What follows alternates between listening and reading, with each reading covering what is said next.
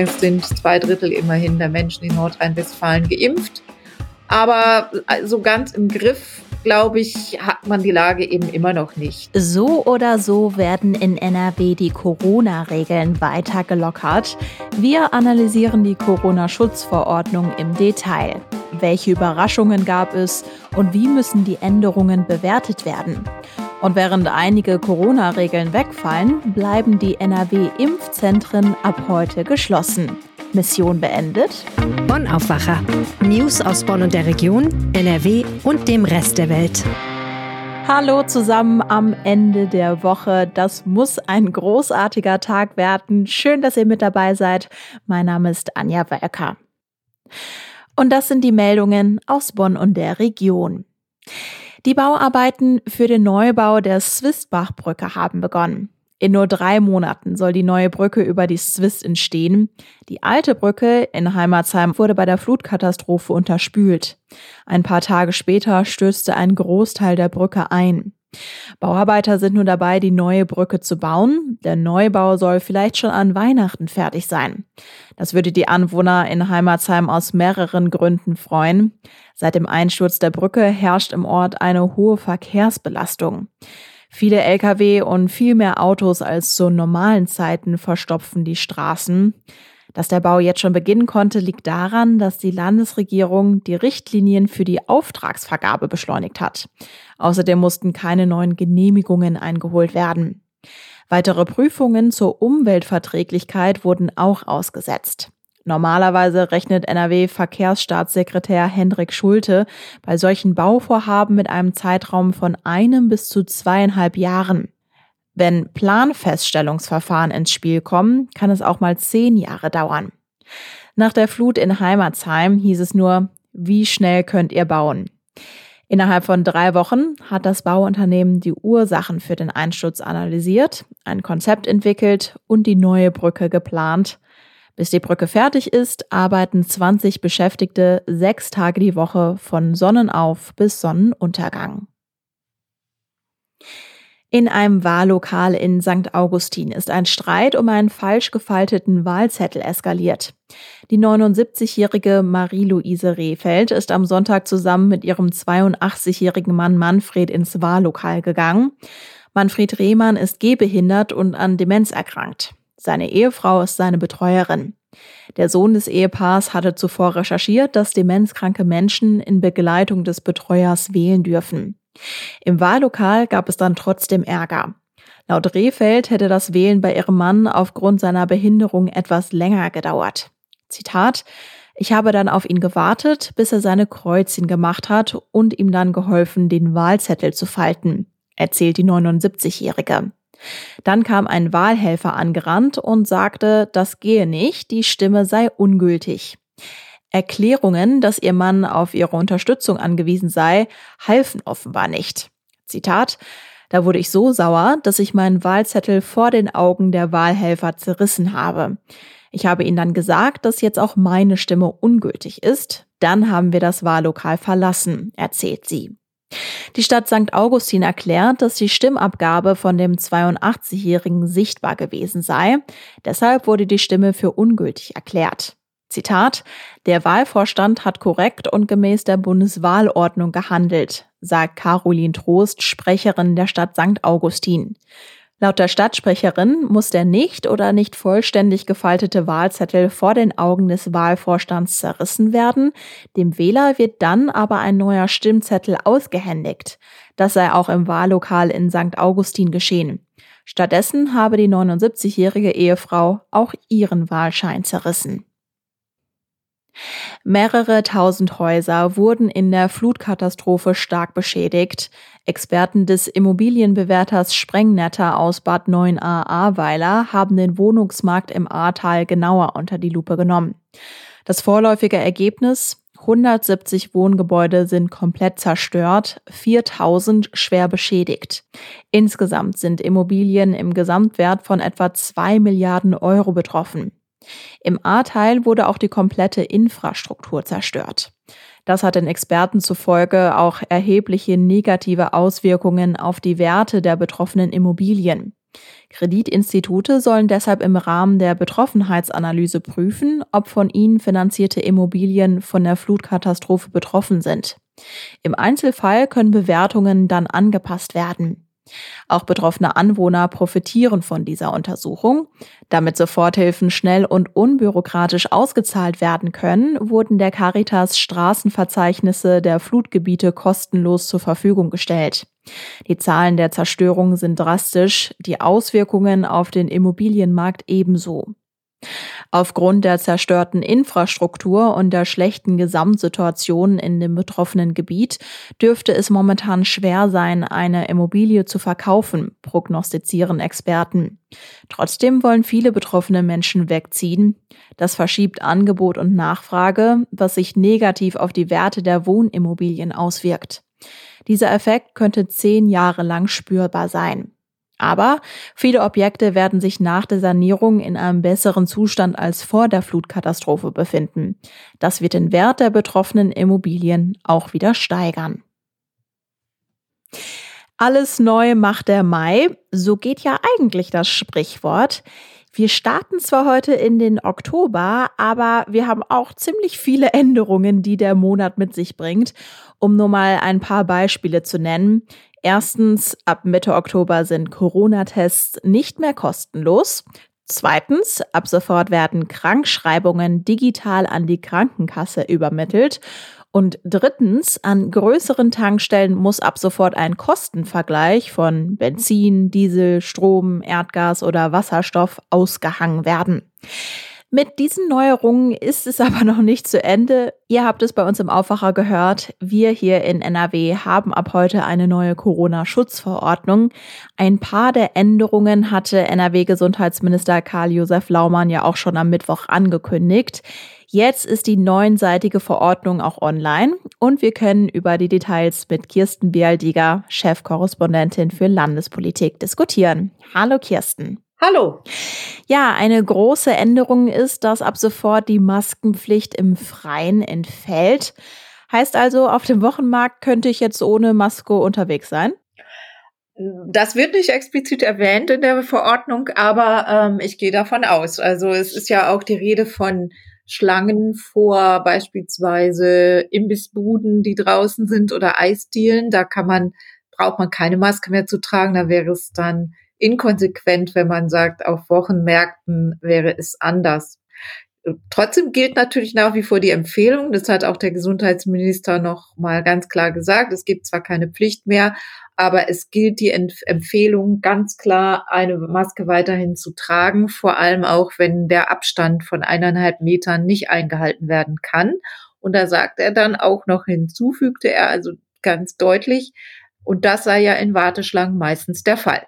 Also ein Appell an die Vernunft und wer vernünftig ist, trägt in der Schlange weiter die Maske. Ja, also ich möchte definitiv vernünftig sein. Zu den anderen Änderungen gehören, um das mal aufzulisten, a, in Restaurants müssen keine Trennwände mehr sein und auch der Abstand zwischen den Tischen kann wieder kleiner sein. B, bei Großveranstaltungen gibt es jetzt nicht mehr so eine maximale Obergrenze. Also das waren vorher 25.000 Zuschauer. Es können also wieder mehr Menschen an diesen Veranstaltungen teilnehmen. Und dann gibt es einen Punkt, der mich etwas überrascht hat, nämlich dort, wo Getestete einen PCR-Test gebraucht haben, wird jetzt nur noch ein Schnelltest benötigt. Kirsten, wie kann ich das verstehen? Also PCR-Tests sind doch eigentlich sicherer als Schnelltests. Die sind dann ja auch noch mal deutlich teurer als solche Schnelltests und eigentlich soll doch auch der Druck auf ungeimpfte erhöht werden, oder? Es liegt auf der Linie der Landesregierung. Die Landesregierung hat ja bisher immer 2G eine Absage erteilt, also nur Geimpfte und Genesene noch zuzulassen zu bestimmten Veranstaltungen und wollte ja denjenigen, die sich nicht impfen lassen wollen oder manche auch eben nicht können, die Möglichkeit geben, durch Tests am öffentlichen und gesellschaftlichen Leben teilzunehmen. Und eigentlich ist es also ein Entgegenkommen für Leute, die sich nicht impfen lassen wollen. Denn die brauchen jetzt dann nur noch die günstigeren Tests und äh, werden weiterhin von diesen Veranstaltungen nicht ausgenommen. Mhm. Gab es denn jetzt bei der Schutzverordnung Überraschungen, von denen wir noch nichts wussten? Ja, also äh, überraschend kam dann doch, dass die Hochschulen ähm, erstmals auch in den Blick genommen werden und auch jetzt Regeln gelten für die Hochschulen. Bisher hatten die Hochschulen, wir haben ja öfter auch an dieser Stelle schon mal drüber gesprochen, dass auch der Vorsitzende der Landesrektorenkonferenz eigentlich immer auf seine Hochschulautonomie gepocht hat und äh, da möglichst wenig sich reinreden lassen wollte. Nun hat aber Gesundheitsminister Laumann ganz klar gesagt, jede Hochschule braucht ein Zugangskonzept. Und ähm, jetzt beginnt ja auch das äh, neue Semester, das Wintersemester beginnt ja jetzt ähm, die Ausgestaltung, was sie da genau machen, ist diesen, ist den Universitäten überlassen. Aber es muss zumindest gewährleistet sein, dass eben die 3G-Regel dort durchgesetzt wird und dass man das auch überprüft. Und ähm, da ist bekannt geworden, dass es schon ganz unterschiedliche Modelle gibt, wie die Universitäten das mit Leben füllen wollen. Manche haben eine Plakette, die man sich auf den Studentenausweis pappen kann. Andere haben so eine Art Boarding-System entwickelt. Kleine Einschränkung. Einige haben schon gesagt, dass sie das nicht schaffen werden, dass eben auch die großen Vorlesungen wieder in Präsenz stattfinden können, aus verschiedensten Gründen mal sehen, wie viel Präsenzlehre dann am Ende dabei herauskommt. Okay. Jetzt gab es diese neue Corona-Schutzverordnung eine Woche früher, als wir erwartet hatten. Und äh, wir sprechen auch über ja die neuen Corona-Regeln vor dem Hintergrund, dass es einige warnende Stimmen gibt. Also zum Beispiel der Virologe Drosten. Wir haben auch gestern schon im Aufwacher drüber gesprochen. Der sieht Anzeichen für eine aufkommende Winterwelle vor diesem Hintergrund, wie müssen wir diese Regeln denn dann jetzt verstehen? Sind wir hier in NRW so ein bisschen unvorsichtig unterwegs oder muss man sagen, nein, das ist alles äh, komplett okay? Ja, das ist wie so oft in der Pandemie zu diesem Zeitpunkt nicht abschließend zu beurteilen. Ähm, es gibt diese warnenden Stimmen. Wir sehen auch, dass in den, jetzt gerade in den jüngsten Tagen die Zahlen, Infektionszahlen wieder steigen, bundesweit, aber auch in Nordrhein-Westfalen. Jetzt fängt die Erkältungssaison an, die Temperaturen sinken, das Wetter wird schlechter, also gute Bedingungen für ein Virus, um sich wieder zu verbreiten. Vor diesem Hintergrund ist es sicher so, dass, ja, dass, dass Virologen das Ganze sehr skeptisch beurteilen, was hier passiert in Nordrhein-Westfalen. Wir hatten ja schon mehrfach die Situation. Es ist ja immer dieses Abwägen zwischen Grundrechtseingriffen und dann auch wiederum zu überlegen, was es äh, für den Infektionsschutz bedeutet. Und oft ist es ja so, dass die Gerichte dann, also es gibt ja dann auch immer wieder Klagen gegen einzelne Maßnahmen, sehr stark auf die aktuellen Inzidenzzahlen und die Situation schauen. Und wenn dann eine Lage erstmal so erscheint, als wäre sie im Griff, dann haben die Kläger auch ganz gute Karten. Und ähm, das kann dann auch wieder kippen. Also es ist immer so ein bisschen so ein Nachläufer in diesem System. Dieses äh, System der Regeln, der Corona-Regeln läuft der tatsächlichen Entwicklung immer ein bisschen hinterher. Und das ist, kann ein Problem sein. Im letzten Jahr haben wir gesehen, dass es ein großes Problem war, weil sich dann lange Zeit die Ministerpräsidenten nicht mehr darauf einigen konnten, die, die Zügel wieder anzuziehen und die Regeln zu straffen und wir dann ja in ein relativ langen Lockdown wieder hineingelaufen sind. Nun haben wir dieses Jahr andere Voraussetzungen. Es sind zwei Drittel immerhin der Menschen in Nordrhein-Westfalen geimpft. Aber so also ganz im Griff, glaube ich, hat man die Lage eben immer noch nicht. Also es ist, zwei Drittel sind zu wenig. Dieses eine Drittel, das nicht geimpft ist, kann die Gesundheitssysteme so belasten, dass wir wieder ein Riesenproblem bekommen in den Krankenhäusern. Also da zu sagen, jetzt können wir ganz entspannt in den Winter gehen und können jetzt ähm, mal einfach alles so laufen lassen. Das, das wäre, also, aber das, das denkt auch, denkt, also ich glaube, das denken die wenigsten. Die, die Empfehlung ist ja auch dringend gewesen des Gesundheitsministers, der Appell ebenso, einmal der Appell, sich impfen zu lassen, aber auch der Appell, doch die Masken weiterzutragen. Und ganz ehrlich, also ob man jetzt die halbe Stunde, die man da auf dem Wochenmarkt verbringt, mal die Maske aufhat oder nicht. Also das Ja, mhm. glaube ich, zumutbar. Jetzt wurde ja auch schon gesagt, eigentlich soll kein Lockdown mehr geben. So haben sich verschiedene PolitikerInnen in der Vergangenheit geäußert. Gibt es denn, und du hast gerade auch Stichwort Zügel anziehen äh, genannt, gibt es denn so eine Art Notbremse? Also ist dieser Fall formuliert, wenn wir eine kritische Grenze erreicht haben, dann müssen wir auch draußen beispielsweise wieder die Masken aufziehen? Das ist, äh, geht aus der Corona-Schutzordnung nicht hervor und das ist äh, die Stufen, die wir mal hatten, waren ja an der Inzidenz orientiert. Die sind ja längst aufgehoben. Wir haben ja jetzt nur als einen ganz wichtigen Wert die äh, Belegung der Krankenhäuser. Also was heißt nur? Das ist ja auch wirklich ein Wert, auf den es zu schauen gilt. Da ist die Lage im Moment entspannt. Aber es gibt auch bisher keine Aussage darüber, wann denn eine Lage nicht mehr entspannt ist. Also ab wann die Politik dann spätestens reagieren muss. Also eine solche Notbremse, wie wir sie letztes Jahr hatten, gibt es nicht mehr. Okay, das heißt, da werden wir vielleicht auch noch mal auf zukünftige Ministerpräsidentenkonferenzen schauen, wo NRW auch jetzt den Vorsitz hat. Danke dir, Kirsten, für die Infos zur neuen Corona-Schutzverordnung. Gerne. Den Tag meiner Impfung, den habe ich mir so vorgestellt, ich werde strahlend in das Impfzentrum in meiner Heimatstadt Essen stiefeln und da dann glücklich geimpft werden. Ist es aber schlussendlich ganz anders gekommen und ich wurde von meiner Ärztin geimpft. Ein Impfzentrum habe ich persönlich also noch nicht von innen gesehen und ab heute sind die Lichter in den Impfzentren in NRW auch tatsächlich aus, denn gestern war ihr letzter offizieller Tag. Eine Betreiberin vieler Impfzentren in NRW, die Kassenärztliche Vereinigung Nordrhein, hat jetzt Bilanz gezogen und Wirtschaftsredakteur Georg Winters hat zugehört. Hallo Georg. Hallo Anja. Ja, ist das Kapitel Impfzentren jetzt also für immer geschlossen? Ähm, generell könnte man sagen ja, weil ja schon unglaublich viele Menschen äh, sowohl in Nordrhein-Westfalen als auch in den anderen Bundesländern geimpft sind mittlerweile. Ähm, in Nordrhein-Westfalen sind, glaube ich, zwei Drittel aller Menschen vollständig geimpft. Mehr als 72 Prozent haben zumindest ihre erste Spritze gekriegt.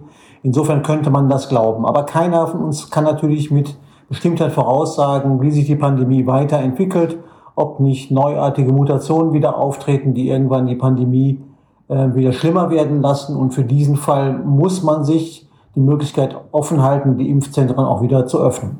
Okay, wir hoffen natürlich, dass dieser Fall nicht eintritt. Aber sagen wir, das passiert. Wie schnell könnten denn die Impfzentren dann tatsächlich wieder hochgefahren werden?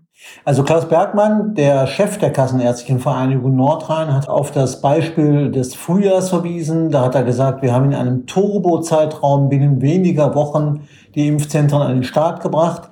Man kann also davon ausgehen, innerhalb von drei Wochen könnte man, könnte man Impfzentren wieder hochfahren.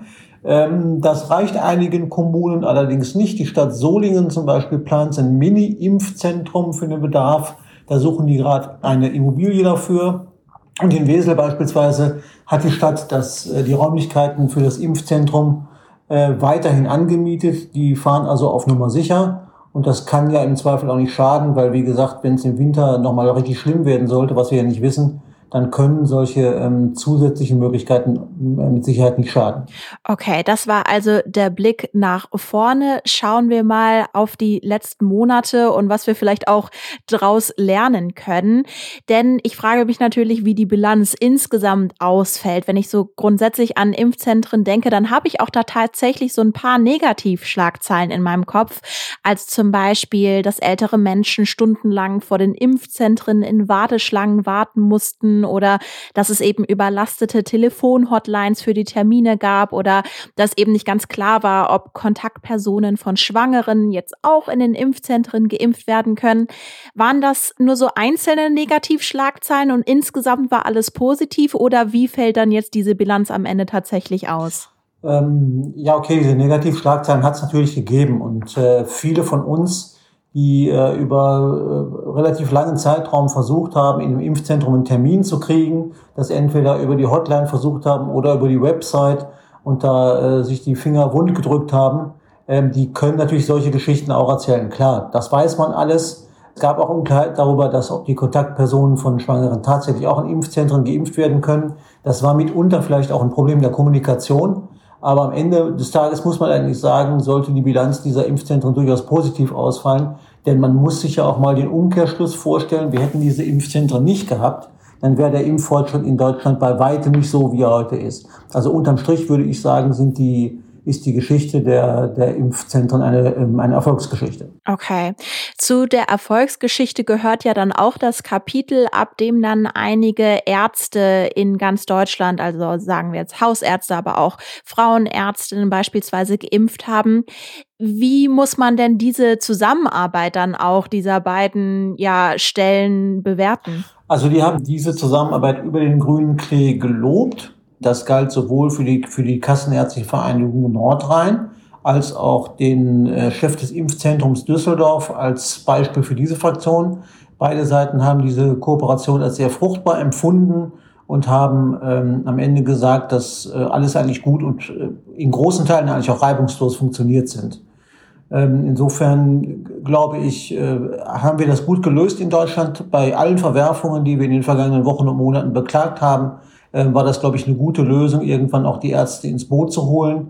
Äh, denn umgekehrt wäre es natürlich ohne die Ärzte auch schwierig geworden, eine Impfquote zu erreichen, die im Grunde eine Herdenimmunität bedeutet. Und da sind wir ja, oder da nähern wir uns jetzt zumindest mal an. Ja, und bei der PK wurden auch Zahlen präsentiert, wie hoch das Risiko einer Hospitalisierung für Ungeimpfte ist. Was haben Sie denn da für Statistiken präsentiert? Ja, das, äh, was die da präsentiert haben, sollte eigentlich jeden, der sich bisher entweder ähm, nicht zu einer Impfung hat äh, durchringen können oder sie äh, glatt ablehnt, sollte den Leuten zu denken geben. Ähm, es gibt da unterschiedliche Statistiken, die werden immer aufgemacht, wie das in Corona-Zeiten ja üblich ist, pro 100.000 Ungeimpfte. Und da hat die KV Nordrhein für den Zeitraum der vergangenen vier Wochen oder von vier Wochen zwischen Mitte August und Mitte September mal ermittelt, wie viele Menschen beispielsweise ins Krankenhaus mussten nach einer Corona-Infektion. Das waren bei den über 60-Jährigen von 100.000 Ungeimpften. Statistisch gesehen 76,4, die ins Krankenhaus mussten. Bei den Geimpften waren es gerade mal 3,9. Ein Riesenunterschied also. Und dieser Unterschied lässt sich auch bei den anderen Altersgruppen feststellen. Bei den 18- bis 59-Jährigen waren es dann 31 auf 100.000 die ins Krankenhaus mussten und nur noch 1,3 bei den Geimpften. Und selbst bei den 12- bis 17-Jährigen sind die Unterschiede ungefähr gleich groß. Entsprechend gibt es natürlich auch Zahlen für die ähm, Intensivstationen und für die tatsächlichen Todesfälle. Ähm, die sind dann wirklich minimal bei den Geimpften. Bei den 12- bis 17-Jährigen gab es gar keine Todesfälle. Bei den 18- bis 59-Jährigen waren es gerade mal 0,05 Todesfälle auf 100.000. Äh, natürlich ist jeder Todesfall einer zu viel aber zumindest zeigt diese Statistik eindeutig den Vorteil der Impfung und den kann, glaube ich, niemand wegreden. Georg Winters, ganz herzlichen Dank. Dankeschön. Und das wird heute noch wichtig. Auf Bundesebene gibt es heute das nächste Treffen von Grünen und der FDP. Bei der zweiten Runde sogenannter Vorsondierungen soll es konkreter um Inhalte und Ziele einer möglichen künftigen Koalition gehen. Dazu haben beide Parteien Verhandlungsteams zusammengestellt. Im Düsseldorfer Landtag kommt heute der Bauausschuss zusammen. Dort wird unter anderem über die Räumung des Hambacher Forsts gesprochen. Das Verwaltungsgericht Köln hatte Anfang September geurteilt, dass die Räumung der Baumhäuser im Herbst 2018 rechtswidrig war.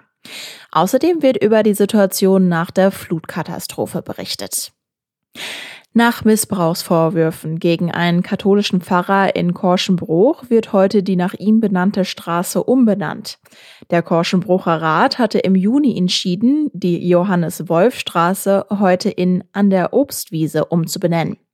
Die katholische Pfarrei, in der der 1993 gestorbene Geistliche früher gewirkt hatte, hatte selbst die Umbenennung der Straße beantragt. Und bevor wir jetzt noch zum Wetter kommen, hat Kulturredakteur Philipp Holstein noch einen Kulturtipp fürs Wochenende. Ich empfehle fürs Wochenende das Videoformat 73 Questions. Das findet man bei YouTube. Dort werden Prominente vor allem aus der Modeindustrie 73 Fragen gestellt und während sie diese beantworten, gehen sie zumeist durch ihre Häuser oder besser gesagt Anwesen oder zumindest äh, durch einen Ort, den sie sehr mögen. Es gibt ganz tolle Folgen. Die beeindruckendste ist vielleicht die mit Victoria Beckham, die wie eine Soldatin durch die Londoner Filiale ihrer Modefirma schreitet. Und die aktuellste Folge ähm, sind 73 Fragen an Kylie Jenner. Und das ist eine, ein Ereignis an sich. Sie öffnet die Türen zu ihrem Haus und man sieht dort direkt auf einen Tennisplatz, einen Spielplatz, einen Swimmingpool, eine Essecke für Leute in Fußballmannschaftsstärke. Und das Faszinierende an dieser Episode ist, wie unsicher Kylie Jenner wird, die ja mit 24 schon Milliardärin ist. Also Empfehlung 73 Questions. Das Wetter. Der Freitag bringt im Nordwesten von NRW viele Wolken, am Nachmittag auch Regen. Im Südosten sieht es etwas freundlicher aus. Es ist heiter bis wolkig und es bleibt trocken. Die Temperaturen liegen zwischen 17 und 20 Grad. Am Wochenende ist es auch eher durchwachsen. Es gibt viele Wolken, immer mal wieder Regen und Temperaturen zwischen 16 und 21 Grad. Kommt jetzt gut durch den Tag, startet in ein tolles Wochenende und wenn ihr wollt, dann machen wir das auch zusammen. Ihr hört mich morgen wieder, pünktlich um 5 in eurer Podcast-App. Bis dann! Mehr Nachrichten aus Bonn und der Region gibt's jederzeit beim Generalanzeiger. Schaut vorbei auf ga.de.